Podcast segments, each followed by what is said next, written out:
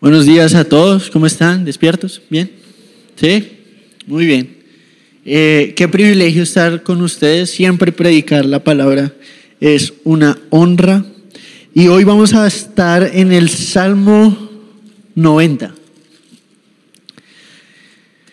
Y la razón por la que vamos a estar en el Salmo 90 es porque creo que es una oración que todos necesitamos hacer en muchos puntos de nuestra vida. Entonces me gustaría que empezáramos este tiempo orando, disponiendo nuestro corazón. Y antes de empezar, eh, yo creo que el mensaje es algo que en lo que todos participamos juntos. Es, es un acto de adoración a Dios como iglesia. Y yo creo que hoy es un increíble día, una increíble mañana para adorar al Señor a través de la proclamación de la palabra pero también a través de cómo recibimos la palabra. Amén. Entonces, eh, cuando nosotros escuchamos un mensaje, cuando nosotros leemos la palabra, no es una actividad, no es algo pasivo, no es simplemente algo que, que, yo escucho y ya, no, no, no, yo participo en la realidad de lo que se está predicando, cuando a medida que lo escucho, me lo predico a mí mismo y lo recibo con el que tengo al lado y juntos adoramos a Dios. Entonces el mensaje es un acto de adoración y tenemos que disponer nuestro corazón, tenemos que disponer nuestra mente, así que ¿por qué no le pedimos al Espíritu Santo que abra los ojos de nuestro corazón? Amén. Padre, gracias por este día, por esta mañana que tú preparaste para que te buscáramos. Padre, hoy venimos totalmente confiados en tu gracia y en tu misericordia. Hoy venimos totalmente humillados delante de ti. Y yo te pido, Señor, que tú uses mi boca, mi voz para predicar tu verdad y prepares nuestro corazón para practicar tu verdad. Tú eres el Dios que nos conoce en cada momento de nuestra vida y tú eres el Dios que nos sostiene en cada instante de nuestro caminar. Yo te pido que la palabra de hoy dé mucho fruto y fruto en abundancia para lo cual tú la envías en Cristo Jesús. Amén y amén. Quiero contarles que este salmo ha sido profundamente importante en este tiempo para mí porque habla de qué pasa en el momento, o más que qué pasa, qué realidades acerca de Dios, qué realidades acerca de nosotros y qué hacer con esas realidades acerca de Dios y de nosotros en el momento de la aflicción. Habla acerca de la realidad de que la vida es un instante. La vida pasa. En un santiamén ya no estamos acá.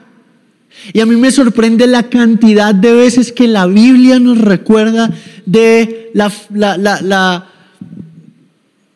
eh, se me fue la palabra, ayúdenme, de la fugacidad de la vida, fragilidad y cualquier otro sinónimo que se le parezca. Pero realmente es un momento como neblina que está y luego ya no está. Y esa es una realidad que constantemente nos recuerda la Biblia. ¿Por qué nos la recuerda? Nos la recuerda porque a veces tenemos la tendencia a creer que tenemos mañana comprado. Nos recuerda constantemente esa verdad porque tenemos una tendencia natural hacia creer que estamos en control. Y la Biblia nos recuerda que ni ustedes ni yo estamos en control de nuestros días. No se jacten del día de mañana, nos enseña la palabra porque no saben lo que mañana traerá. El Señor Jesús nos enseña, bástele a cada día su propio afán. Y hoy vamos a ver la oración de un hombre que entendió esa realidad en su propia vida y que entendió lo que era una vida bien vivida.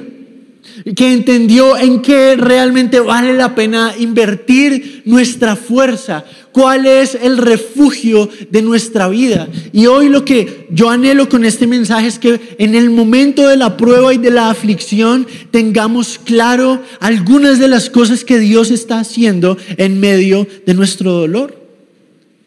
Porque hay una diferencia muy grande del dolor de alguien que está sin Jesús alguien que está en Jesús.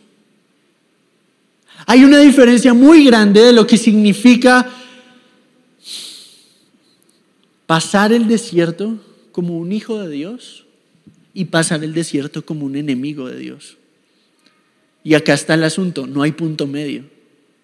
Nadie puede ser medio, de Dios y medio del mundo porque el Señor llama eso tibieza y la tibieza Él la vomita. Ah, algo que me impresiona acerca de este pasaje es, Moisés puede presentar su clamor delante de Dios y decirle, ya no quiero más esto, en el contexto de alguien que sabe lo que Dios está logrando en medio de lo que permite. Nosotros tenemos que ser una iglesia que entienda que Dios está logrando algo eterno en las cosas temporales que permite, para que no malgastemos el tiempo huyendo a refugios falsos. Y yo siento una carga profunda en mi corazón por hablar de esto, porque yo he notado un patrón. He notado que en, las personas que yo puedo disipular hay una de dos reacciones cuando se enfrentan a la prueba. Y eso revela mucho del estado y la condición de su fe. Por ejemplo, esto del COVID. Esto del COVID, cuando uno le da COVID, es un juego psicológico también muy fuerte de no saber cómo te va a dar y, si los síntomas se, van a crecer o no, en qué día voy en realidad. O sea, ah, yo, yo eh, me reinfecté de COVID hace como un mes y yo me acuerdo que, que todos los días contaba, ¿será que ya voy en el día 8 o en el día 1? Si voy en el día 8, ya la libré. Si voy en el día 1, todavía no sé qué es nada. Y es esta incertidumbre. Y yo, yo me preocupo porque veo muchos que les pasa lo mismo dentro de la iglesia y en vez de humillarse, aflora la carnalidad. Sobre todo a las personas que les da, les da duro un momento y, cuál es su mecanismo de defensa. En vez de correr a la presencia de Dios con su debilidad, se llenan de basura en el celular, horas y horas y horas en televisión y en el celular, en vez de ir a la cruz. Y yo me pregunto, ¿por qué somos así? ¿Por qué buscamos un refugio en el entretenimiento y no en el agua viva? ¿Por qué buscamos un refugio en las cosas que, que no sacian y que se acaban y no en el Dios que es todo suficiente. Y es porque cuando no se practica lo que se aprende, los sentidos espirituales se adormecen. Y el libro de Hebreos nos advierte contra deslizarnos y nos empezamos a deslizar cuando perdemos la perspectiva de la eternidad. Nos volvemos inútiles en esta vida cuando no entendemos que vivimos para la eternidad. Ese es el principio. El principio es una vida bien vivida realmente se vive a la luz de la eternidad, porque solamente alguien que vive a la luz de la eternidad está dispuesto a hacer algo más grande que él o ella mismo porque está dispuesto a no ver el proyecto terminado en su vida en esta tierra. Me explico. Si yo quiero construir algo para el Señor, lo que Él me llamó, yo tengo que entender que si es más grande que yo, probablemente yo no lo vea terminado en mi vida, en los días que yo tengo en la tierra.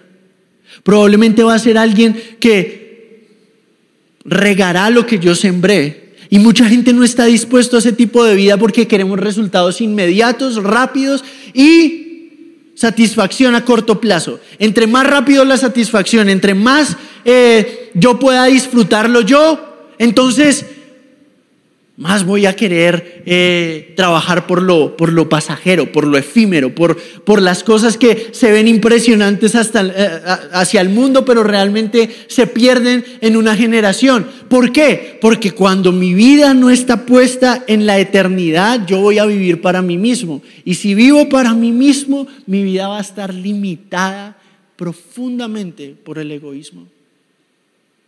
Todo eso para decir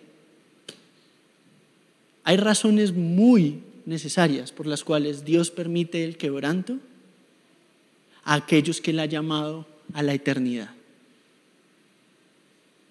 Hay razones muy necesarias por las que cuando estamos en el quebranto nuestras debilidades afloran para que entendamos en dónde realmente está nuestra confianza.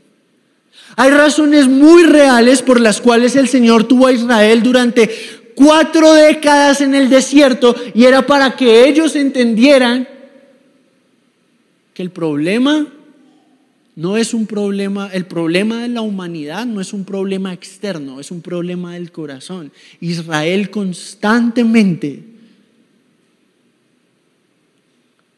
reflejaba externamente la idolatría que había permitido internamente. Entonces yo no sé si me estoy haciendo entender la conexión entre la eternidad a la que somos llamados, para la cual somos llamados a vivir, una eternidad con nuestro Dios, y las distracciones tan constantes a las que somos sometidos para distraernos y quitar la mirada de aquello que realmente vale la pena. Y vivimos en una sociedad que constantemente nos dice, pongan la mirada en las cosas que te hacen sentir bien un momento, pero te dejan peor de vacío cuando te fallan. Por ejemplo, el dinero. La gente dice, el tiempo es dinero. No hay, yo creo que hay pocas cosas, hay pocos clichés más falsos, pero más aceptados que ese. Porque esa frase asume que el dinero es más importante que el tiempo. Pero el tiempo es profundamente más valioso que el dinero. Porque usted puede perder y recuperar dinero, pero usted no puede perder y recuperar tiempo. El tiempo y los años que perdí, solo Dios los puede redimir. Y el punto es que mi preocupación es que muchos de nosotros seguimos perdiendo tiempo. Nos llamamos creyentes, decimos que Jesús es el centro de nuestra vida, pero nuestra vida refleja día a día que nuestras prioridades son muy distintas. Nuestras prioridades son nuestra propia comodidad, pero el Señor no nos llamó a la comodidad. Y nos cuesta, nos cuesta entender que el Señor no nos llamó a una vida fácil, nos llamó a una vida plena y la vida plena duele porque para recibir la plenitud yo primero tengo que primero tiene que ser arrancado de mi corazón la falsedad y la vanidad. La satisfacción verdadera y la plenitud verdadera no coexisten con la vanidad superficial y el placer vacío. No coexisten. Y entonces vemos la oración de un hombre que entendió esa lección durante años y años y años en el desierto a su edad anciana. Y algo que me parece asombroso es que tenemos un vistazo a la oración de un hombre que ha sido profundamente afligido, profundamente usado, profundamente amado por el Señor. Ese es Moisés. Por eso le puse al mensaje de hoy con el alfarero en medio del desierto. Porque esa es la historia de Moisés. Moisés lo describe el libro de Números capítulo 12, versículo 3, como el hombre más manso que había sobre la tierra. Y cuando uno lee eso y uno se da cuenta que el Pentateuco probablemente lo escribió Moisés, uno dice, bueno, pero es raro que uno diga que uno es el más humilde del mundo, porque pues ahí ya se acaba la mansedumbre.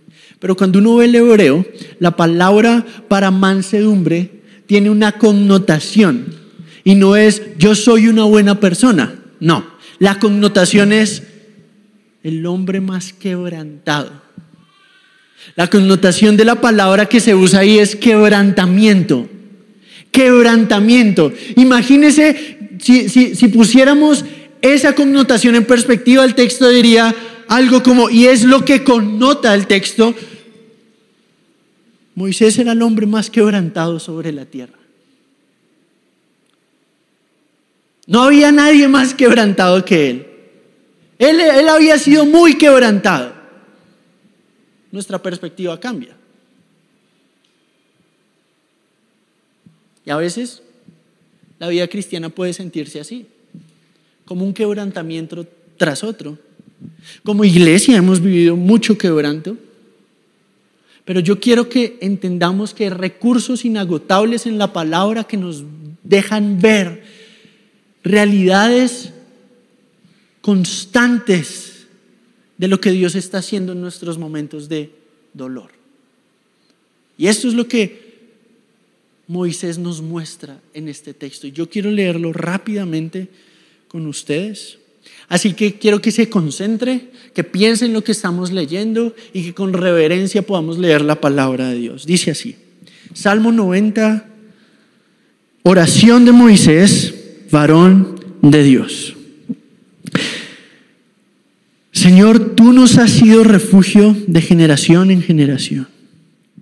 Antes que naciesen los montes y formases la tierra y el mundo desde el siglo y hasta el siglo, tú eres Dios. Vuelves al hombre hasta ser quebrantado y dices, conviértanse hijos de los hombres, porque mil años delante de tus ojos son como el día de ayer que ya pasó y como una noche de las y como una de las vigilias de la noche. Los arrebatas como torrente de aguas, son como sueño, como la hierba que crece en la mañana, en la mañana florece y crece, pero a la tarde es cortada y se seca. Porque con tu furor somos consumidos y con tu ira somos turbados. Pusiste nuestras maldades delante de ti, nuestros hierros o nuestros pecados secretos es como lo pone otra traducción, están delante de ti, a la luz de tu rostro. Porque todos nuestros días declinan a causa de tu ira, acabamos nuestros años como un pensamiento, los días de nuestra edad son 70 años y si en los más robustos 80 años y con todo su fortaleza es molestia y trabajo, porque pronto pasan y volamos. ¿Quién conoce el poder de tu ira y tu, indignación según debe ser temido? Enséñanos de tal modo a contar nuestros días para que traigamos al corazón sabiduría. Y vuélvete, oh Jehová, ¿hasta cuándo? Aplácate para con tus siervos. De mañana sácianos de tu misericordia y cantaremos y nos alegraremos todos nuestros días. Alégranos conforme a los días que nos afligiste y los años en que vimos el mal. Aparezca en tus siervos tu obra y tu gloria sobre tus hijos. Sea la luz de Jehová nuestro Dios sobre nosotros y la obra de nuestras manos confirma sobre nosotros. Sí, la obra de nuestras manos confirma. Y acá vemos cosas asombrosas. La última vez tuvimos que yo tuve la oportunidad de compartir con ustedes, hablamos del texto que dice, si el Señor no edifica la casa en vano, trabajan los que los, los edificadores. Este es un texto en ciertos sentidos parecido, pero nos lleva un poquito más profundo a la raíz de la productividad humana. La raíz de la productividad humana es vivir a la luz de la gloria de su creador, reflejándolo. Nadie es más productivo como aquel que es una imagen fiel de aquel que lo creó y lo diseñó con un propósito. Nadie. Nadie tiene una vida mejor vivida que aquel que vive para aquello para lo cual fue creado, sea lo que sea. Y eso era un poco de lo que hablábamos en esa ocasión. Pero acá Moisés nos lleva un paso más allá. Antes de que podamos vivir una vida a la luz de la gloria de Dios, primero tenemos que entender qué significa la gloria de Dios. y en qué condición estamos nosotros. En otras palabras, hay cosas acerca de nosotros que dice este texto que son cero halagadoras. Mire lo que dice. Dice, porque mil años delante de tus ojos son como el día de ayer que ya pasó como una de las vigilias de la noche, versículo 5, los arrebatas como torrente de aguas, como sueño, como la hierba que crece en la mañana, en la mañana florece y crece y a la tarde es cortada y se seca. Porque acabamos nuestros días como un pensamiento, dice más adelante. Los días de nuestra edad son 70. Básicamente lo primero que Moisés está hablando es, hay una realidad con la que tenemos que vivir desde el día que el pecado entró a la tierra y es nuestra debilidad.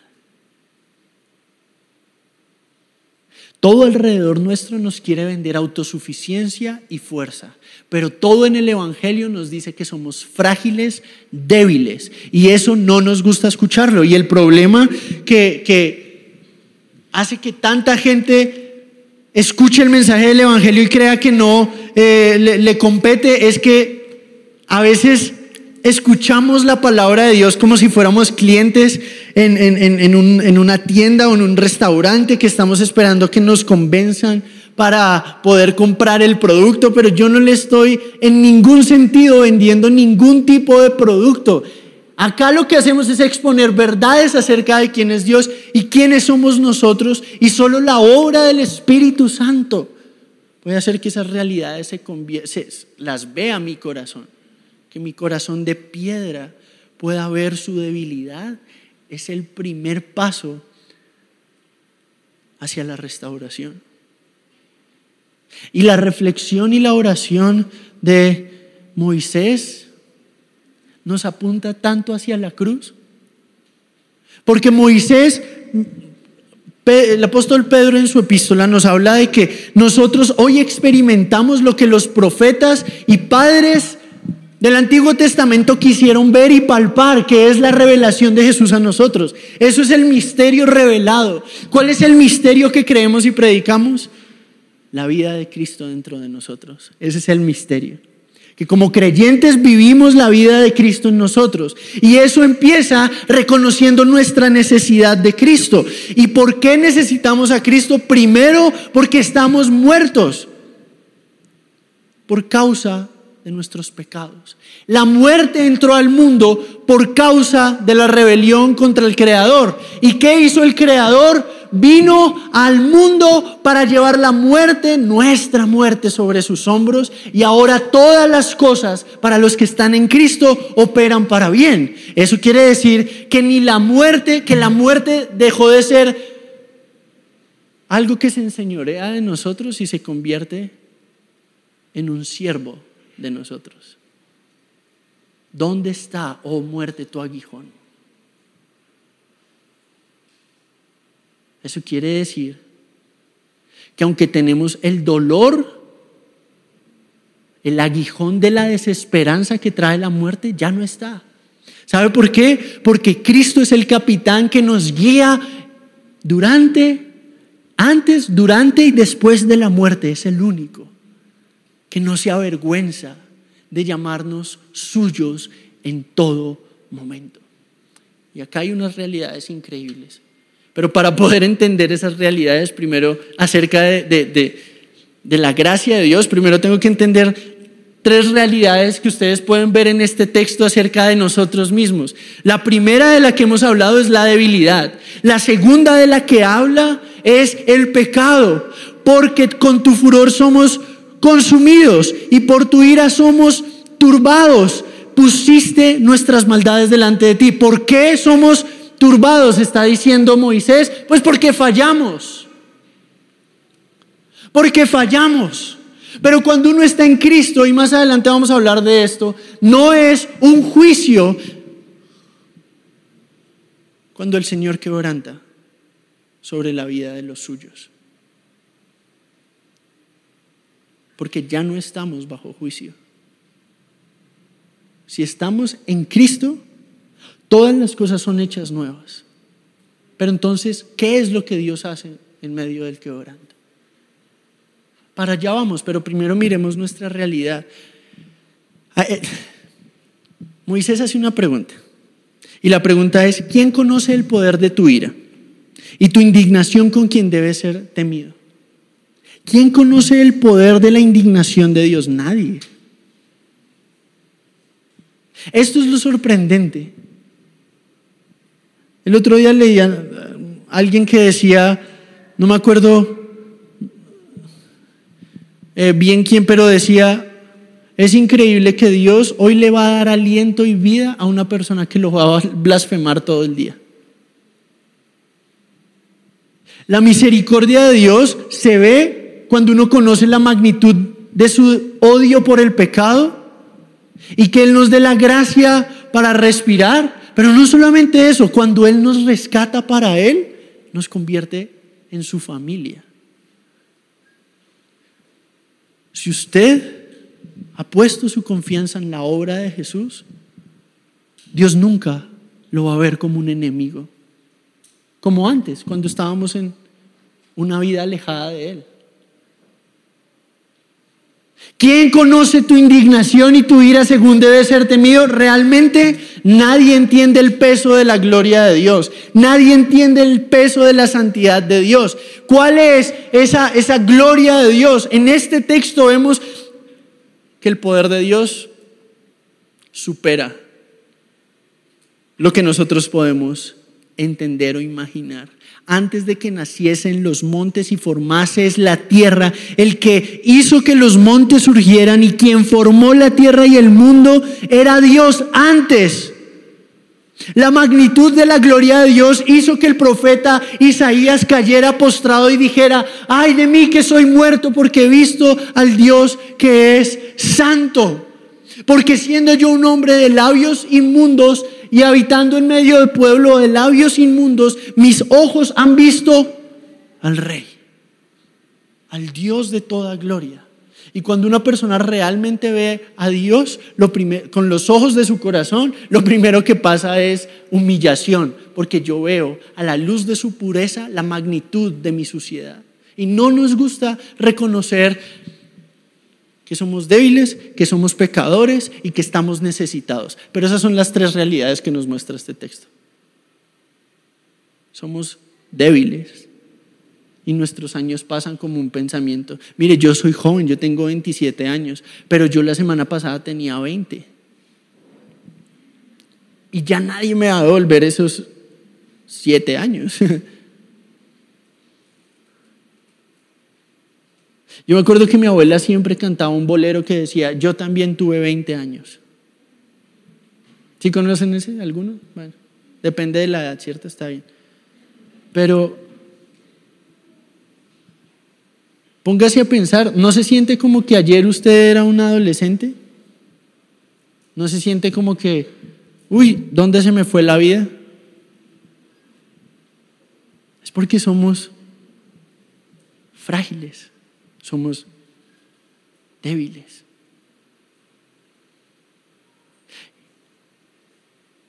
Y vivimos en un mundo que fue creado bueno, pero fue por mal camino.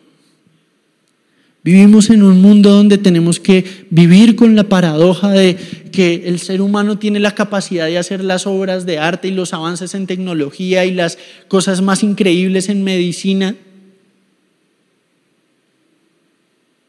Y al mismo tiempo, ese mismo ser humano tiene la capacidad de cometer asesinatos atroces, estafar. Vivimos en una creación que fue creada buena y cuando entra la corrupción es que tenemos todas estas... Eh, diferentes maneras en las que el mundo reacciona, en las que la creación reacciona y nos muestra que las cosas no están como deberían ser. Y entonces tenemos terremotos y tornados y huracanes y tsunamis. Y entonces tenemos toda esta paradoja de existir donde anhelamos disfrutar de la belleza de la creación y al mismo tiempo nos dolemos porque vivimos la tragedia de vivir en un mundo quebrado por el pecado. Pero sepa algo, cuando una persona entra a la vida de Cristo Jesús y entra a la comunión con Dios, Todas esas cosas son usadas por Dios porque Él está haciendo todas las cosas nuevas y Él usa todo, todo para aquellos que Él ha llamado para sí mismo. Y ahora vamos a aterrizar a, nuestra, a nuestras propias vidas algunas realidades de quién es Dios y lo que Él está haciendo para los que son suyos, para los que han puesto su confianza en Jesús. Y si usted no ha puesto su confianza en Jesús, hoy es el día donde Dios lo está llamando. Donde hace mucho tiempo ha estado tocando la puerta de su corazón donde hace mucho tiempo ha estado expuesto al mensaje. Y no es un acto simplemente de casualidad o de coincidencia que estemos escuchando este mensaje. Porque si usted no le ha entregado la confianza, la, la totalidad de su vida a Jesús, no pierda más tiempo, porque solo en el Creador del universo, revelado en Cristo Jesús, es que nosotros podemos encontrarle sentido al dolor que vivimos y saber que el dolor es temporal, pero la plenitud de gozo en Él es eterna. Y en Él podemos saber que esta leve tribulación momentánea, y Pablo dice leve no porque sea fácil de vivir esa tribulación, sino porque es diminuta comparado al peso de la gloria de Dios que es formado en nosotros a través de la dificultad. Y entonces nosotros como creyentes en este peregrinaje, como Moisés, tenemos que hacer por lo menos tres cosas. Reconocer quién es Dios, recordarnos lo que Él hace en la prueba y clamarle que Él alivie aquello que estamos sufriendo. Es decir, Él le dice, Señor, líbrame. Pero una cosa de, sabía Moisés, dónde estaba su refugio. Y lo primero que tenemos que ver es que cuando Dios permite la prueba, la permite, cuando Dios permite el dolor, lo permite para protegernos. Voy a hablar de tres cosas sencillas que Dios hace en medio de la aflicción. Y la primera está en el versículo 1. Señor, tú nos has sido refugio de generación en generación. ¿Quién llevó de la mano a un pueblo rebelde durante un desierto inhóspito donde ellos no se podían defender a ellos mismos, sino un Dios que de la nada les dio comida y bebida y seguridad en medio de la hostilidad del desierto? Y muchas veces decimos, pero ¿cómo Dios me puede estar protegiendo a través de esto que está permitiendo? Y el Señor nos protege a través de la aflicción para arrancar la vanidad de nuestro corazón. Vanidad de vanidades, todo es vanidad. Hay una gracia en la prueba. Y es que la prueba nos enfoca en lo que realmente es importante. Y eso es la gracia de Dios, protegiéndonos del encantamiento superficial al que somos expuestos todos los días por falsos, por falsas metas, falsas metas que nos dicen si tú tienes esta cantidad en tu banco, entonces eres una gran persona, pero si no, avergüénzate. Ese es el mensaje del mundo. El mensaje del evangelio es pierde tu casa y tu familia y tus amigos porque tu posesión soy yo para siempre. Es lo que nos dice Dios. Estos confían en carros y aquellos en caballos, pero nosotros nos gloriaremos en el Señor. ¿Qué me está dando Dios en medio de la aflicción? Se está dando a sí mismo. Porque nuestra mayor necesidad es estar satisfechos en Él. La mayor necesidad de una persona es estar conectada a la fuente de la vida. Y no hay otra fuente, no hay otra verdad, no hay otro camino que Cristo. La prueba nos guarda de la vanidad. Nos enfoca en la esperanza. Nos protege de deslizar. Y hay una belleza en decir, tú eres mi refugio. Porque cuando usted está viviendo la aflicción y en vez de encerrarse a ver televisión ocho horas para evadir lo que está pasando delante de usted, se mete a orar en su debilidad, uno encuentra algo, uno encuentra, como en este tipo de oraciones, tú eres mi refugio. Y entonces a Él le puedo derramar mi corazón y decirle, me duele mi corazón.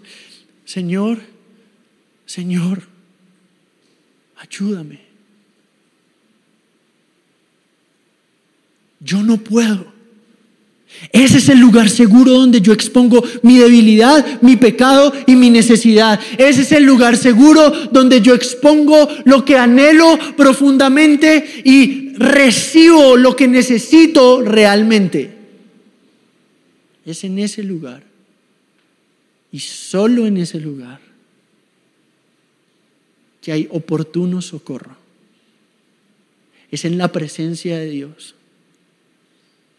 y solo en la presencia de Dios que yo encuentro la protección real en medio de la aflicción. Y la protección no es comodidad, la protección es saber que Él es mi refugio, así como ha sido el refugio de Moisés, de Abraham, de Jacob, de Pablo. Él usa la aflicción para protegerme de deslizar de la vanidad, de confiar en mis propias fuerzas. Pero otra cosa que nos muestra la oración es cómo Dios usa la prueba para corrección. Porque Dios al Hijo que ama disciplina y cuando el Señor nos disciplina, los falsos dioses de nuestro corazón son evidenciados. Y en este caso, dice, vuelves al hombre hasta ser quebrantado y dices, conviértanse hijos de los hombres. Toda corrección. Y note la diferencia entre el juicio y la corrección. El juicio es un castigo, pero el castigo Jesús ya lo llevó. La corrección es para los hijos y eso es lo que Jesús ha provisto que todo opere para nuestro bien y para la gloria de Dios. Todo. ¿Sabe? Esto es un mensaje que ha estado retumbando mucho tiempo en, en, mi mente. ¿Cómo Dios está tan enfocado en nuestra transformación? A veces yo me pongo a pensar, si Dios no le importara mi vida, no me formaría. Pero yo sé que Él no va a parar de trabajar en mí por su espíritu hasta que Cristo sea formado en mí. Si Pablo le decía a la iglesia en Galatas, hijitos míos, por quienes sufro dolores de parto, sufro, me estiro, soy molido de dolor hasta que Cristo sea formado en ustedes, cuanto más el Espíritu de Dios que gime e intercede por, por nosotros con gemidos indecibles delante del Padre, va a hacer todo lo necesario para que yo llegue a aquel buen fin que Él ha planeado para mí. Porque en el momento de la aflicción, cuando Israel estaba en Babilonia, clamando y llorando porque ya no estaban en su tierra, porque habían sido exiliados por su pecado, Jeremías, aquellos que se humillaron y fueron a Babilonia, les dijo palabra del Señor diciendo, yo sé los planes que tengo para ti planes de bien y no de mal. Y eso no se los dijo cuando estaban en Jerusalén y cuando estaban en el templo de Salomón. Eso se los dijo en medio del exilio. Les dijo, hijitos, yo sé lo que estoy logrando con lo que estoy permitiendo. Yo sé los planes que tengo para ti. Sí, Señor, pero me duele profundamente. Pero es necesario. para lograr un gozo mayor al que tu carne te podría permitir experimentar. Y si no muere la carne, no crece el gozo en el espíritu. Y por eso nos gloriamos en nuestras aflicciones, sabiendo que la aflicción produce paciencia. Y la paciencia produce carácter. Y el carácter produce esperanza. Y la esperanza no avergüenza. ¿Por qué no avergüenza? Porque el amor de Dios ha sido derramado en nuestros corazones. Y usted puede saber que no hay nadie más cercano, más íntimamente cercano, en el momento del colapso de sus lágrimas, que el Dios que está haciendo algo eternamente hermoso en aquel que ha escogido y no va a parar hasta que la obra esté completa y en medio del dolor yo puedo clamar y decir, Señor, tú cumplirás tu propósito en mí y en su misericordia Él traerá una canción de esperanza que nada en esta vida me puede dar. Y esa es la belleza del Evangelio.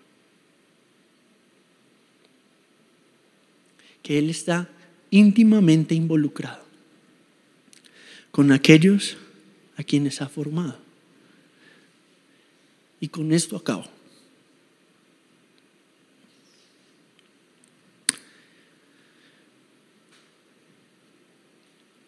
¿Qué es lo que el Señor está haciendo? A través de la prueba Él pone en nosotros nuevos deseos. Cuando uno ve las cosas por lo que son, y los amores en el corazón empiezan a ser ordenados, el tipo de peticiones que hacemos empieza a cambiar. Ya no oramos como haciendo una carta a Papá Noel, sino oramos como hijos delante de su rey, diciendo, de mañana sáciame de tu misericordia. Acá tenemos un Señor ya en su vejez, en sus últimos días, pidiendo aquello que realmente importa.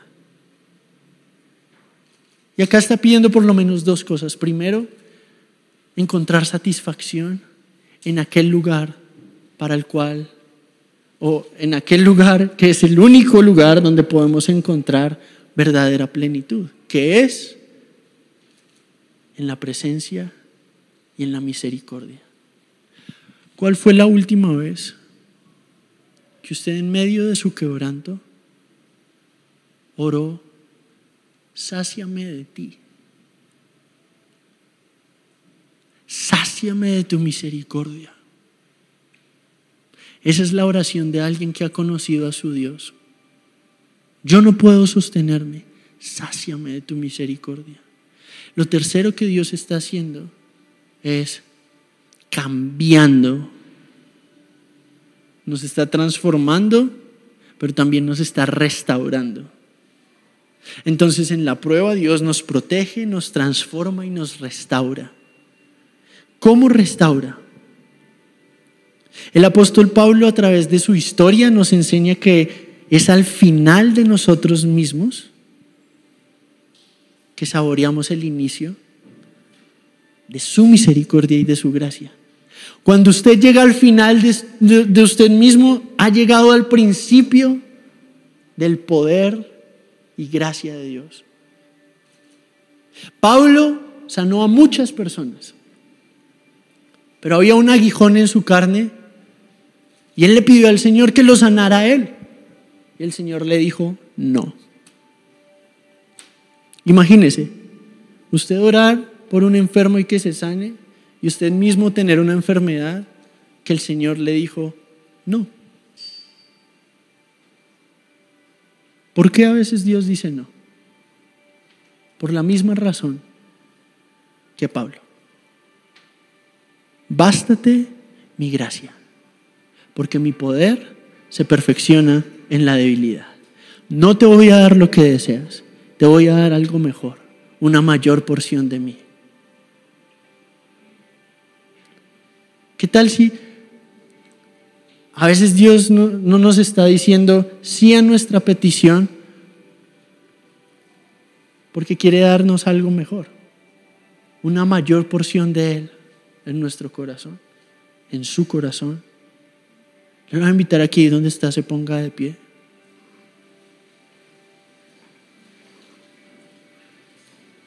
Y que hoy en una sencilla oración podamos exponer. Pero recuerde, ¿Qué está haciendo el Señor en la prueba? Mañana cuando usted llegue solo a su casa y tenga que enfrentarse a la prueba de la familia, a la prueba de la economía, a la prueba del trabajo, a la prueba del estudio, a la prueba que esté viviendo en su vida. Hay cosas que, que por cuanto yo he sido comprado por la sangre de Jesús, hay cosas que no cambian, como que yo soy suyo para siempre. Y eso quiere decir que cuando Él permite un desierto muy difícil, que yo no puedo, yo tengo que entender. Dios muchas veces va a mandar cosas en nuestra vida que superan nuestra fuerza, pero nunca van a superar la de Él.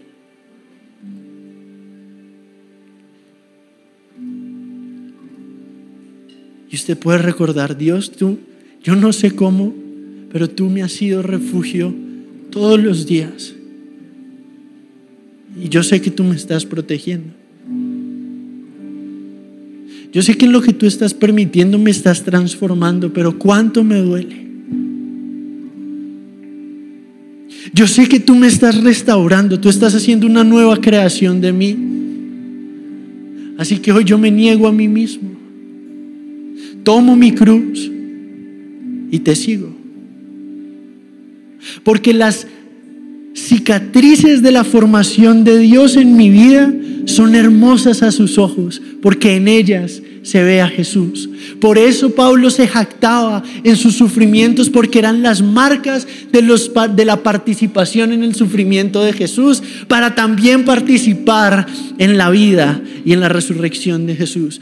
Tú estás haciendo todas las cosas nuevas, entonces no me voy a avergonzar cuando esté pasando por la dificultad, sino que me voy a gloriar en medio de mis lágrimas porque cada una de ellas están en la redoma de Dios.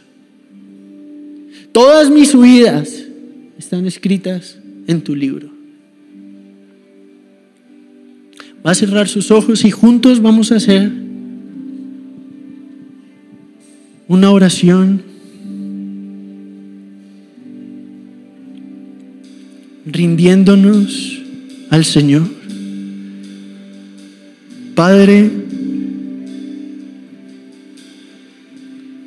Tú vuelves al hombre hasta ser quebrantado y dices, conviértanse, hijos de los hombres. Y hoy recibimos ese llamado y hoy exponemos todo nuestro pecado. Tantos días de dureza de corazón,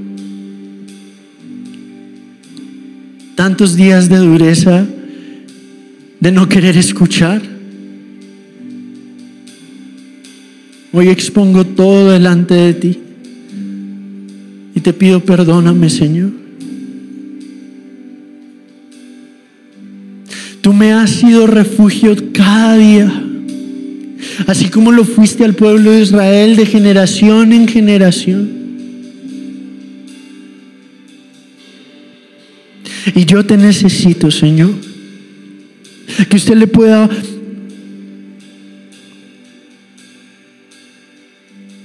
decir al Señor con toda reverencia todo lo que en su corazón había permitido y confesar delante de Él, porque el que confiesa y se aparta alcanza misericordia, porque hoy vemos nuestra debilidad, hoy vemos, Padre, nuestra debilidad. Señor, acabamos nuestros años como un pensamiento. Así que hoy nos humillamos delante de ti. Y hoy yo te pido junto con cada uno de estos, mis hermanos, sé tú mi fuerza. Que cuando yo llego al final de mis fuerzas, yo entienda que es solo el principio de las tuyas. Es solo el principio de tu poder. Padre, hoy yo oro que cada persona que está escuchando este mensaje pueda entender que en medio de nuestras dificultades, tú eres nuestro refugio seguro. Tú eres nuestro alfarero que está haciéndonos a la imagen y semejanza de nuestro hermoso Jesús. Que tú eres el Dios que está haciendo todas las cosas nuevas y que con cada momento, con cada lucha, nos enseñas a poner la mirada en la eternidad y a esperar el regreso de nuestro Salvador. Padre, hoy yo oro que podamos recibir estas verdades, aplicarlas y predicarlas a nosotros mismos en medio de la dificultad y saber que en medio del desierto vamos de la mano de nuestro buen alfarero. Te adoramos, Señor. Te adoramos, Señor.